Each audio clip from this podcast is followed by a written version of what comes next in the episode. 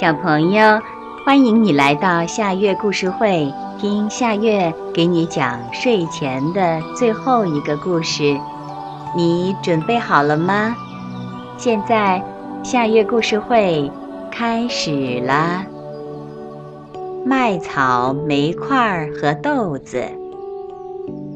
村子里住着一位贫穷的老太太，她摘了一盘豆子，准备煮熟了吃。他在炉子里点上了火，为了让炉子烧得快一点儿，他生炉子的时候用了一把麦草。当把豆子倒进锅里的时候，他没有注意到一粒豆子掉了出来，落在地上的一根麦草旁边。不一会儿，一块燃烧的煤炭也从炉子里跳了出来，落在他俩的旁边。于是。麦草开口说：“亲爱的朋友，你们从哪儿来呀？”煤块答道：“我总算幸运的从火里跳出来了。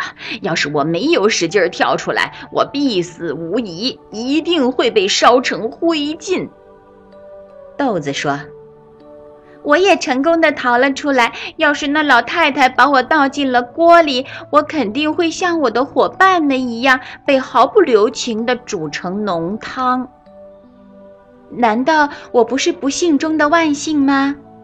麦草说：“那个老太太把我所有的兄弟塞进了炉火里，变成了青烟。她一把就抓住了六十根儿，要了他们的命。”幸好我从他的指缝里溜掉了。可我们现在怎么办呢？煤块说：“我觉得，豆子回答，既然我们都幸运的死里逃生，我们就应该像好伙伴一样团结在一起。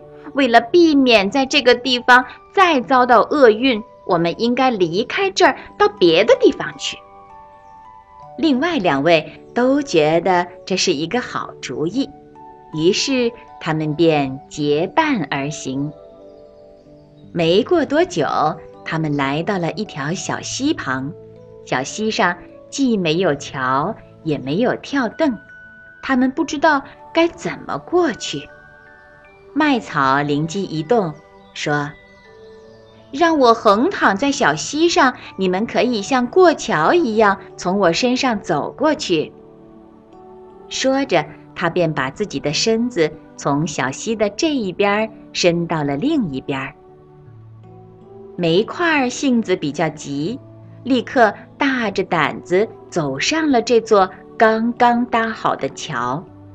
可是，当他走到桥中间的时候，听到溪水在脚下。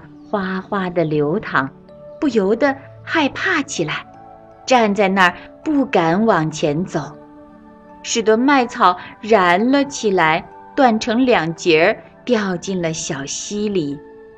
煤块儿也跟着掉了下去，碰到水，发出了“滋”的一声，就送了命。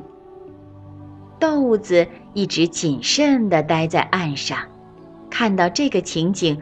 不由得笑了起来，他笑啊笑，笑得肚皮都裂开了。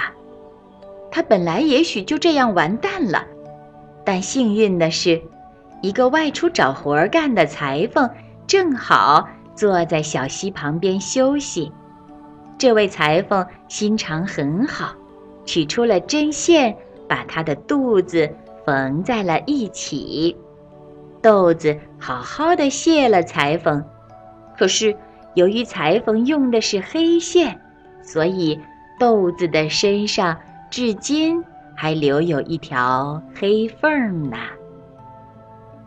小朋友，这个故事的名字是《麦草、煤块和豆子》，这也是今天的最后一个故事。现在到了该睡觉的时间。好好的睡一大觉，做个美梦。我们明天再见啦，晚安。